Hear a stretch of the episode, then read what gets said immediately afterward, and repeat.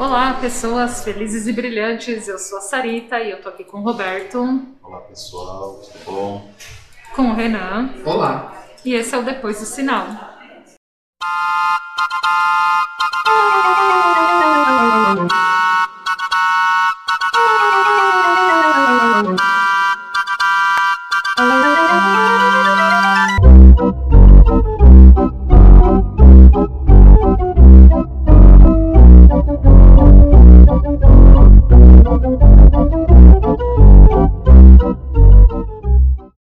Tema é Hoje não tem espetáculo. Há 60 anos ocorria o maior incêndio da história do Brasil. Olha, se existe um fato, uma tragédia que deveria ser contada e recontada na história do Brasil, é com toda certeza a tragédia do Grande Circo norte-americano. Um incêndio em um circo lotado, repleto de crianças, onde morreram 503 pessoas. E as vésperas do Natal, né? Famílias foram desfeitas, famílias inteiras morreram, outras famílias apenas crianças sobreviveram, pais perderam todos os filhos. É uma tragédia assim, sem comparação em termos de história do Brasil. A gente não tem nada assim que tanto aniquilou tantas famílias ao mesmo tempo, num único lugar, por própria ação humana. Eu não tenho nem o que falar, porque é muito triste e verificar que desde se a gente colocar a pandemia como tragédia, a pandemia hoje já levou mais de 600 mil pessoas. Em 2020, em outubro de 2020, tinha 150 mil mortes pela Covid. 917 mortes, que é o segundo, a segunda maior tragédia no deslizamento de terra da região serrana do Rio em 2011. Depois vem incêndio do Gran Circus, com 503 mortes. Então, se a gente colocar a pandemia como tragédia, tragédia causada pela natureza, o deslizamento pela natureza, então causado pelo homem, é a maior tragédia do Brasil. E, bom, vamos como, como, como contar uma história, a gente tem que começar do começo. Sim. O que foi o Grande Circo Americano, o que era. Eu acho que a primeira coisa que tem que ficar claro é que ele realmente era um circo. Um circo daqueles clássicos, com uma lona de 15 metros de altura, e que era vendido pelo seu dono, o Danilo. Stefanovic. Tragicamente, era vendida com uma lona prova de fogo. Porém, as investigações revelaram posteriormente que na verdade era uma lona parafinada. Então ela era muito bonita, ela brilhava muito, mas parafina. Altamente Inflamável. inflamável, né? E o circo era realmente grandioso, né, Renan? Porque eram 60 artistas e 150 animais. Você pensa, é muita coisa. Ele era um espetáculo e assim como o próprio dono do circo propagou na cidade de Niterói, no Rio de Janeiro na época, era o maior espetáculo da Terra. É, era o circo de Soleil da sua época para o Brasil. Com certeza, era muito grande. Tanto é que cabiam, acho que eram 3 mil pessoas, não é? É, No público? Sim, a arquibancada dele Arquibancada, circular, né? feita de madeira, que era muito bem montada para a época, ela permitia uma lotação assim excepcional em termos de Brasil dos anos 60. É, hoje em dia, não seria possível mais fazer um circo desse tamanho. Com certeza. Tanto por causa das novas regulamentações que também vieram após esse evento, quanto tanto pela necessidade de saída e pela própria necessidade de suporte. Em 1960 não existia condições de prestar socorro para essa tragédia que viria. Sim. Então a gente tem os eventos que vão acontecendo e a gente vai vendo que cada coisa vai levando para que esse evento seja trágico. Tudo colaborou para a tragédia. E eu acho que mesmo hoje, 2021, a gente ainda não tem uma estrutura para é, cuidar de tantas pessoas que se feriram, de tantos mortos. E a gente, a gente viu isso agora, né? Durante a pandemia da, da Covid, a gente viu realmente um colapso no sistema de saúde, no sistema funerário. Então, assim, se até hoje a gente não tem, imagina em 61. Sim, realmente. Então, acho que a gente tem que voltar um pouquinho antes. O Danilo Stevanovic, Stevanovic. dono do seu segundo circo, porque também tragicamente o seu primeiro circo também havia pegado fogo, ele chega na cidade de Niterói e começa a divulgar ali a realização de, do autoproclamado maior espetáculo da Terra e contrata diversos trabalhadores para ajudar na montagem. Apenas a equipe do circo não era possível de fazer a montagem de tamanha dimensão que era da estrutura. Um dos trabalhadores contratados, o Adilson Marcelinho, vulgo Dequinha, uma pessoa com problemas mentais, que já era conhecido da polícia localmente, já havia assumido, percebam a palavra, assumido outros crimes na região. Ele também, ele tinha o costume de assumir um crime. Então aconteceu alguma coisa grande de Niterói, para os amigos dele, ele assumia, fui eu que fiz.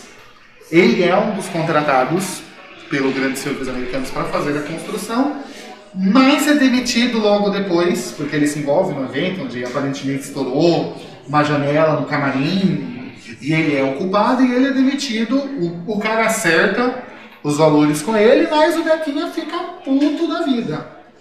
Porque para ele, ele está sendo extremamente destratado. E, completando o ciclo de tragédias, ele resolve se vingar. Antes de se vingar, porém, o evento do circo era a polvorosa na cidade de Niterói. Pessoas passaram horas na fila para conseguir os ingressos e chegando para perto da matinê do dia 17, que... que era o terceiro dia, né? O circo estreou no dia 15, então era o terceiro dia que o circo estava funcionando na cidade. E um domingo. Imagina. Então você tem, você tem domingo de manhã ali no dia 17, com as bilheterias esgotadas. O próprio Danilo Stanovic, ele parou de vender ingressos. Porque não cabia mais gente no circo. E, ironia, os hospitais de Niterói estavam de greve. Então, alguns funcionários também se dirigiram ao circo com suas famílias. O sistema público de Niterói estava em greve. Então, a gente, a gente sempre fala que tragédias são formadas por elos. Nunca algo sozinho causa uma tragédia, mas elementos de uma é. corrente vão se fechando. E só aí você tem um funcionário demitido, com problemas mentais não tratados, você tem um sistema de, de saúde em greve, alguns dias antes e ainda estava em greve.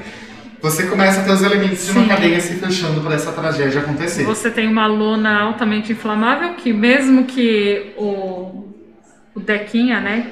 Ele não tivesse esse intuito de, de vingar-se, poderia pegar fogo com muita uhum. facilidade, independente do incêndio criminoso, porque né, é altamente inflamável, com 3 mil pessoas dentro.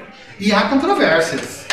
Não existe assim, academicamente falando, uma única visão que foi o Dequinha que causou o incêndio. Sim, existe uma, um pessoal dizendo que ele foi meio que um um bode expiatório. Um bode expiatório. Como ele sempre assumia as culpas, um laranja, nele né? você sabe quem foi, fui eu, tá, você tá preso. É, e como ele tinha realmente trabalhado no circo, então aí aumentou-se a, a chance dele ser acusado, né? Então. Sim, e o que, que a gente percebe é que no dia 17 ele se reúne ali com alguns amigos. O Pardal e o Walter, né? Bigode. Sim, e duas mulheres que eu não me recordo o nome agora. E ele se dirige para o circo querendo implantar a sua vingança. Mas ele não implantou diretamente.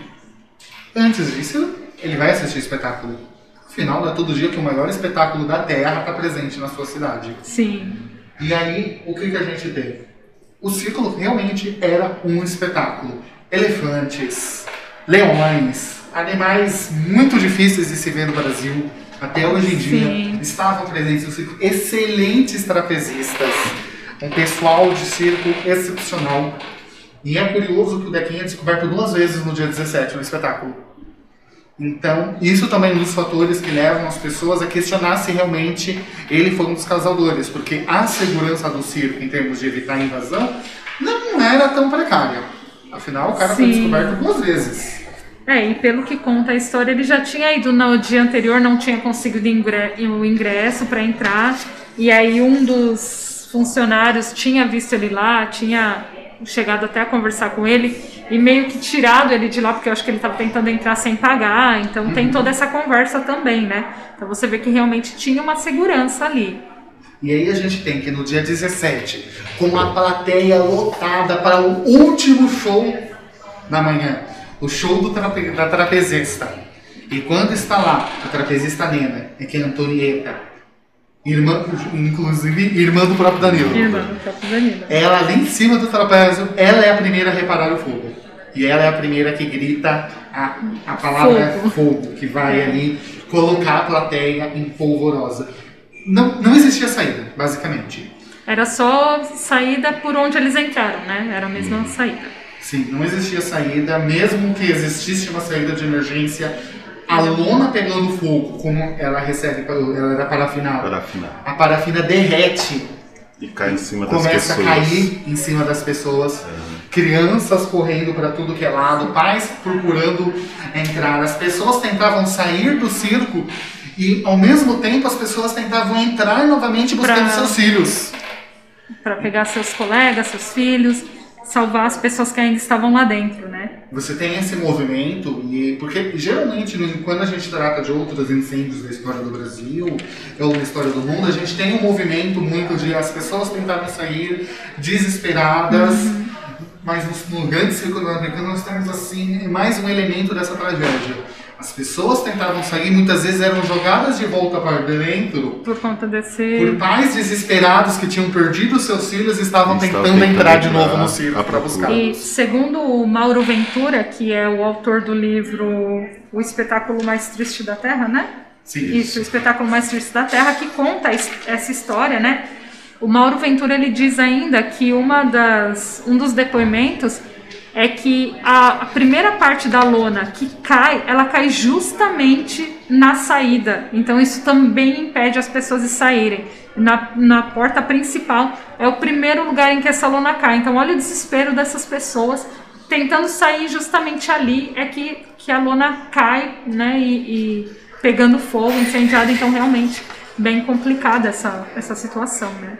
Sim, e a tragédia só não é pior porque, ironicamente, a elefoa do cerco ela acaba se soltando, sai desesperada, pisando em várias pessoas, em várias crianças, e ela abre a lona com o próprio Sim. porte físico dela. Ou seja, ao mesmo tempo que ela acaba machucando muita gente, ela acaba salvando também salvando muita gente, né? Sim, muitas crianças que morreram nessa tragédia, a maioria das mortes são de crianças. Sim. 70%. Nossa, são gente, de crianças pisoteadas pela Lefoa em fuga, tentando desesperadamente sair daquele circo. E aí você começa aquela coisa, no incêndio comum, no incêndio, por exemplo, como do edifício Joelma, incêndio como a Boate Kiss, por exemplo, que a gente tem, a gente tem uma resposta do corpo de bombeiro. Então a gente vê, a gente vê, ó, no edifício Joelma, os bombeiros foram lá, tentaram resgatar. O grande circo americano, a tragédia, Não deu tempo, né? ela é tão ela é tão profunda que não dá tempo. Os bom... Quando os bombeiros chegam, já, já aconteceu tudo. Foi coisa de 5 a 10 minutos, é, não é isso? O material altamente inflamável ele queima muito rápido. E pior, rápido, né? chegou num ponto, depois que as primeiras pessoas saíram, que ele foi, estourou uma parte da lona, onde a estrutura do circo colapsou e a lona caiu pegando fogo em cima das pessoas que estavam lá dentro. O que só faz a tragédia ter requintes piores. Sim. Não existia resgate possível, não existia quantidade de ambulância para milhares de feridos. É, tanto é que muita gente foi falado que quando começou a noticiar, né, a, sobre o resgate dessas pessoas, muitas pessoas foram com seus carros particulares, ônibus, caminhão, enfim, quem quem estava passando por ali foi lá tentar ajudar de alguma forma no resgate dessas pessoas, né? Então foi muito impactante. Muito, e foram mais de 800 feridos. E aí, um número excepcional, muito grande. E quando essas pessoas correm para o hospital, o hospital Antônio Pereira, o hospital está fechado. Fechado. Havia Como? greve. Havia greve. E as famílias desesperadas, próprios membros das Forças Armadas que correram para socorrer, Afinal, a gente tem que lembrar que na cidade do Rio de Janeiro, alguns postos militares estão muito dentro da cidade. As pessoas entram no hospital e não tem atendimento.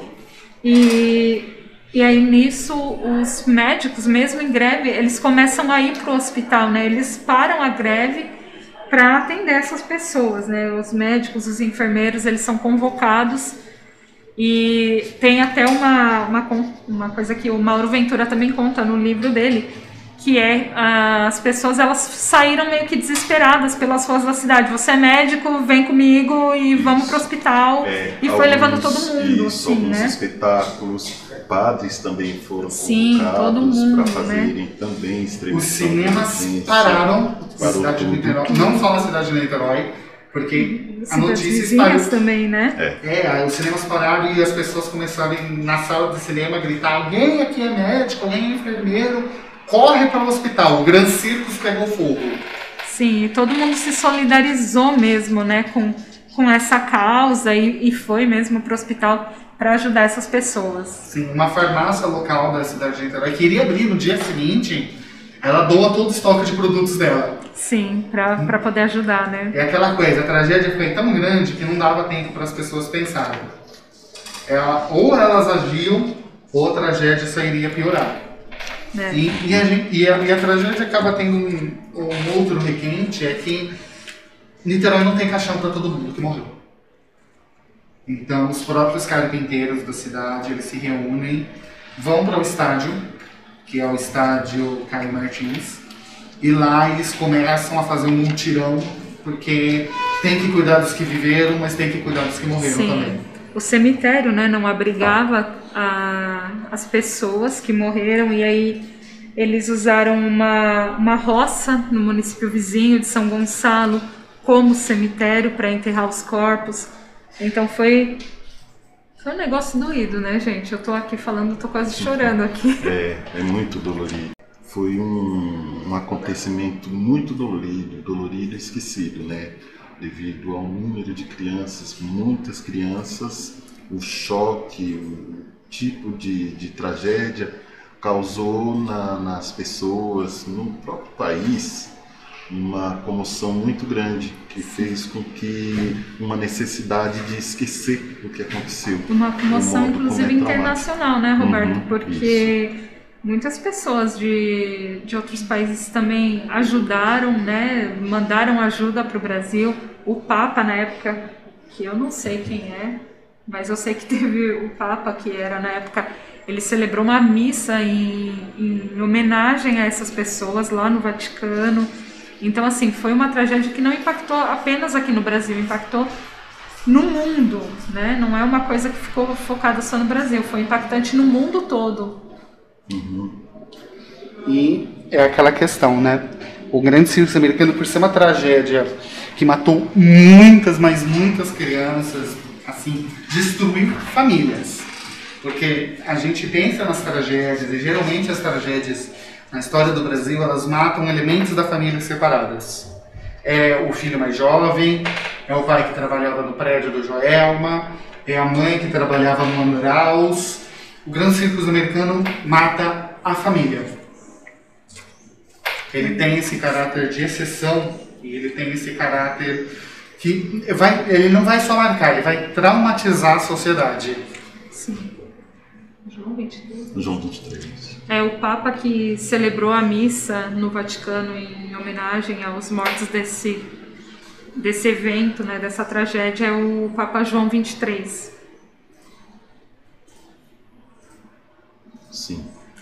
Uma, uma coisa que me chama a atenção assim foi que essa claro, né, uma tragédia, um acontecimento muito triste, mas que a, e, e, causou realmente um esquecimento, porque era, era tão traumático que as pessoas que estavam envolvidas, as pessoas que vivenciaram esse momento, elas não queriam reviver isso. Então a gente não, não tem muita informação mesmo a respeito disso, assim, é meio que esquecido, né, na, na história, porque as pessoas não queriam falar disso, porque realmente era reviver traumas, era reviver um momento muito triste, muito angustiante. Mas assim, é, esse acontecimento ele também fez com que muitas pessoas, é, sei lá, se destacassem, né? Como o, alguns médicos. A, tem a Maria Pérola Sodré, que eu descobri a história dela pesquisando e eu fiquei muito impactada com a história dessa mulher. Ela sempre participou do movimento escotista brasileiro, então ela era chefe de um, de um grupo bandeirante, né? E quando ela sabe do, do acidente, ela vai para o hospital e ela fica trabalhando lá voluntariamente. Ela faz de tudo, de tudo que vocês imaginarem. Precisava trocar uma lâmpada, ela trocava. Precisava limpar banheiro, ela limpava. Precisava ser, ficar de segurança para jornalista curioso não entrar, ela ia lá também. Então, tudo essa mulher fazia. E aí ela acabou fundando dentro do hospital, até para dar uma animada nas crianças, um grupo de escoteiro lá dentro do hospital. E esse grupo de escoteiro ajudou muita gente, porque ela ensinou o código Morse com apito, então com isso ia é, melhorando o funcionamento do pulmão das, das vítimas. E ela ficou no hospital até que o último paciente tivesse alta, que era um menino de 15 anos. Então ela ficou lá o tempo inteiro, ela se doou realmente para essa causa e ela nunca cobrou nada por isso. Então assim, ela ela fala né, que ali o, o, objetivo dela era ajudar, simplesmente fazer o que estivesse ao alcance dela para melhorar um pouco a vida dessas pessoas. E tem até um depoimento de um médico que fala que as crianças se sentiam muito seguras com ela e aí, quando alguma criança tinha que passar por uma cirurgia, pedia para que ela ficasse junto. E ela ia, entrava na sala de cirurgia. E depois que a criança estava anestesiada, os médicos diziam: Ah, pode sair. E ela falava: Não, eu vou ficar. Porque eu prometi para ele, então eu vou ficar até a hora que ele acordar. Então, olha que pessoa fantástica, assim, sabe? Que pessoa iluminada. É. E a gente não a conhece. Não a conhece. E deveria. E deveria, porque é um exemplo de dedicação à vida do outro. Até o nome dela, né, gente? É, Maria Pérola. Olha só, é realmente uma, uma pessoa rara, né? Uma joia rara. E assim, a gente tem que ter a visão que, de, por ser um incêndio parafinado, onde a lona se derreteu em cima das pessoas, as crianças, os adultos que ficaram internados, foi uma internação longa. Foram, foram, foram internações de meses e meses e meses a fio. Não foi algo assim que as pessoas se solidarizavam por um dia, não. Elas, muitas pessoas pararam sua vida. O Ivo Pitangui, Sim, o cirurgião, cirurgião plástico, plástico, ele parou a vida dele. Ele e a equipe, quando ele ficou sabendo do incidente, ele pega a equipe e vai, ele parou E ele, inclusive, depois acabou é, colocando novos médicos recém-formados na equipe dele para ajudar, porque ele viu que não era o suficiente, né? E, e isso é uma coisa que também o Grande Segundo América nos traz. Como o hospital estava de greve, não necessariamente quem atende as pessoas no hospital são os próprios médicos do hospital. Não houve tempo para chamar, para reunir. Nós estamos falando dos anos 60, não tinha WhatsApp. Sim. Então a gente tem um movimento que, por exemplo, muito aluno de último ano de medicina, muito médico que tinha acabado de se formar na cidade. Correu, muita gente que era o último semestre. Sim. Que estava voltando de férias, assim, ah, acabei a faculdade, vou me formar em fevereiro. Todo mundo que tinha um conhecimento mínimo, né, de, de medicina, de enfermagem, foi para lá. As pessoas realmente não, não se importaram naquele momento em quanto iam ganhar ou se iriam ganhar. Na verdade, a maioria não ganhou. Foi tudo muito voluntário Sim, mesmo. O administrador ali do hospital tem um momento que você olha assim e ele fala, olha, eu, eu tenho todo mundo trabalhando aqui, muita, no primeiro dia principalmente, tem muita gente trabalhando muito bem e eu não conheço ninguém. eles não, não necessariamente são o nosso pessoal. Mas Sim. eles vieram, eles estão aqui, eles estão trabalhando, estão fazendo tudo o que podem. É um caso de extrema necessidade, urgente, premente das pessoas ajudarem e teve um deslocamento muito grande, uma, como se fosse uma força-tarefa, né? Sim. Em trabalhar, tentar salvar a vida do maior número possível de pessoas. Até considerando, porque assim, eu acho que tudo quando envolve criança é muito. sensibiliza muito, uhum. né? E ali eram, né, a maioria, a grande maioria criança. E aquela questão, ele é uma tragédia ela vai marcar a sociedade ali, mas eu acho que ela é aquela tragédia tão doída que a sociedade muitas vezes faz questão de não lembrar. Não existe nenhum marco da tragédia. Não. do incêndio Não. do Grande Circo norte-americano. Verdade. O único documentário que a gente tem televisivo produzido foi um Linha Direta. Sim. Ah, vou pegar um exemplo, por exemplo, a Boate Kiss, ela tem um documentário feito pela Discovery. Ah, o Grande Circo Americano não tem, não tem produção. Acho que foi uma tragédia, não é, foi uma tragédia tão dolorida que muitas vezes a própria so- sociedade prefere esquecer. Sim. Então, não, não existiu, não aconteceu nada aqui, não tem memorial, não tem placa, não tem nada. Uma. Acho que é a única pessoa, não é nenhuma coisa, né? Uma pessoa que se relacionava com a tragédia era o profeta Gentileza, né? Que muita gente fala que ele perdeu a família na tragédia, mas não é isso, né? Que aconteceu, isso é meio que uma lenda a respeito dele. Que na verdade o, o Gentileza ele sempre teve, pelo, pela história de vida dele, a gente descobre que ele sempre teve ah, premonições, vamos dizer assim. E a família se preocupava, dizia que ele era meio maluco, levou ele em curandeiro e tal. E aí ele foi viver a vida dele. Só que seis dias depois da tragédia do Grande Circo, né? Ele falou que ele vinha ouvindo vozes já há algum tempo. E essas vozes falavam que ele tinha que abandonar né, o mundo material e dedicar-se ao mundo espiritual. Então, o Gentileza ele vai pro, pro local, né, do incêndio, lá ele planta um jardim, faz uma horta sobre as cinzas ali do circo e fica morando lá por quatro anos nesse espaço. E depois desses quatro anos, aí ele começa a jornada dele como andarilho, mas ele faz isso meio que para realmente mostrar que o circo ali, o dono do circo, ele era muito ganancioso e tinha essa coisa do, do dinheiro e o, o profeta ele ia contra tudo isso, né, de espalhar o amor e tal. Então ele faz isso meio que como uma homenagem às vítimas e mostrando que, olha só, né, o, o dinheiro não era tudo, então o, o Gentileza ele se torna uma pessoa importante aí nessa na trajetória, na história des, dessa tragédia, né? E já tocando no ponto que você comentou do dono, do dinheiro, também uma das tragédias do Brasil onde não rola indenização. Exato. Então as famílias, além de perderem seus entes queridos, não tiveram nem o direito a ter indenização. E o dono perdeu o circo, mas logo tinha outro. Já não era o primeiro circo que ele perdia por incêndio, afinal. Sim, era o terceiro, né? Então, Nossa, Na é. verdade, isso comprova muito uma tradição que o país tem de apagar as pessoas de é, poderio financeiro menor. Não tinha nenhum famoso, né, ninguém muito conhecido entre as vítimas, que talvez houvesse mais, mais apelo. Né? Uma pessoa famosa, quando você perde, a tendência é que as notícias não morram. é. né, a questão do apagamento. Então, é, creio que é um podcast muito triste, né, um, um fato muito triste, muito deplorável, deprimente, e não deveria ser esquecido. Com certeza.